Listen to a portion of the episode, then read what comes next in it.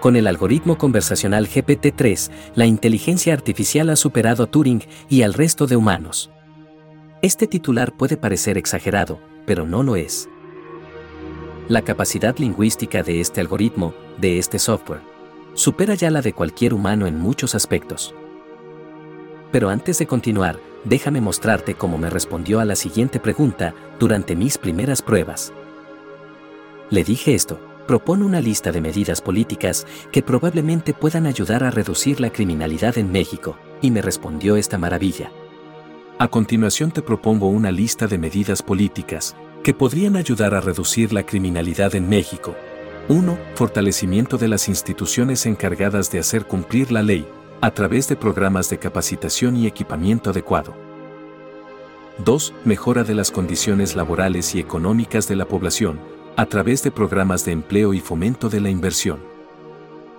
3. Implementación de programas de prevención del delito enfocados en la juventud, que incluyan desde la educación en valores hasta la oferta de oportunidades de ocupación y formación. 4. Regularización del mercado de armas de fuego, con el objetivo de controlar el acceso a este tipo de armamento. 5 establecimiento de mecanismos de transparencia y rendición de cuentas en las instituciones gubernamentales, para prevenir y combatir la corrupción. 6. Desarrollo de programas de reinserción social para personas que han cometido delitos, con el objetivo de ayudarlas a reinsertarse en la sociedad de manera productiva.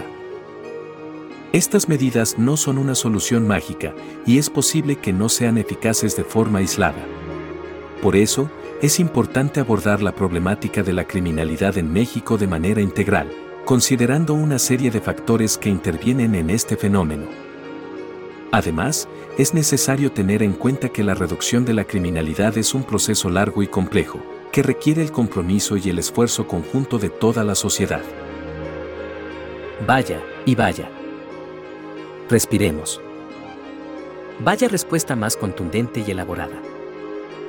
¿Puedes decirme si conoces a alguien que pueda responder con este acierto a una pregunta tan difícil en menos de dos segundos?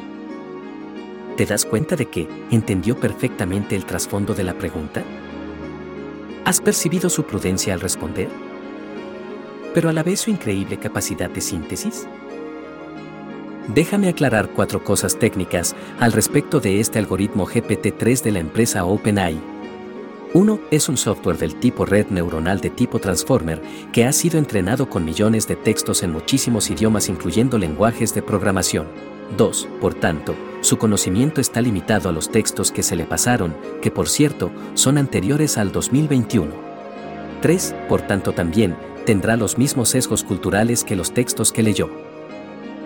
4. Así que, puede equivocarse en lo que diga, y no hay ninguna garantía de que no responda con conocimiento falso.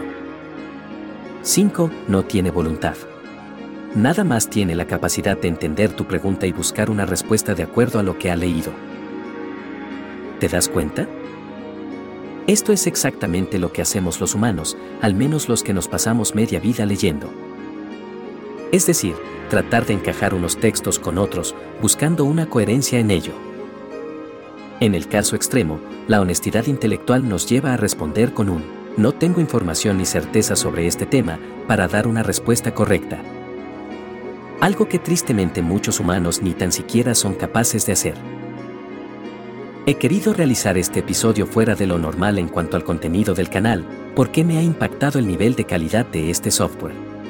Es algo con lo que algunos soñábamos desde los años 80 y ya está aquí. Esto va a cambiar muchas cosas. Tanto es mi entusiasmo que, Creí que esto merecía un directo para mostrar por pantalla cómo interactuar con ChatGPT en vivo, ya que me di de alta en el servicio gratuito de OpenAI. Si estás escuchando este episodio el viernes 2 de diciembre de 2022, antes de las 20, te invito a que me acompañes y juntos tendremos una conversación interesante con este software. Vamos a ponerlo a prueba. Spoiler, ayer me dio unas cuantas buenas sorpresas. Me dio ideas para el marketing de mi negocio y hasta me recomendó unos cuantos libros, de los que ya compré uno de ellos. ¿Estaremos ya en ese momento de la singularidad de la IA?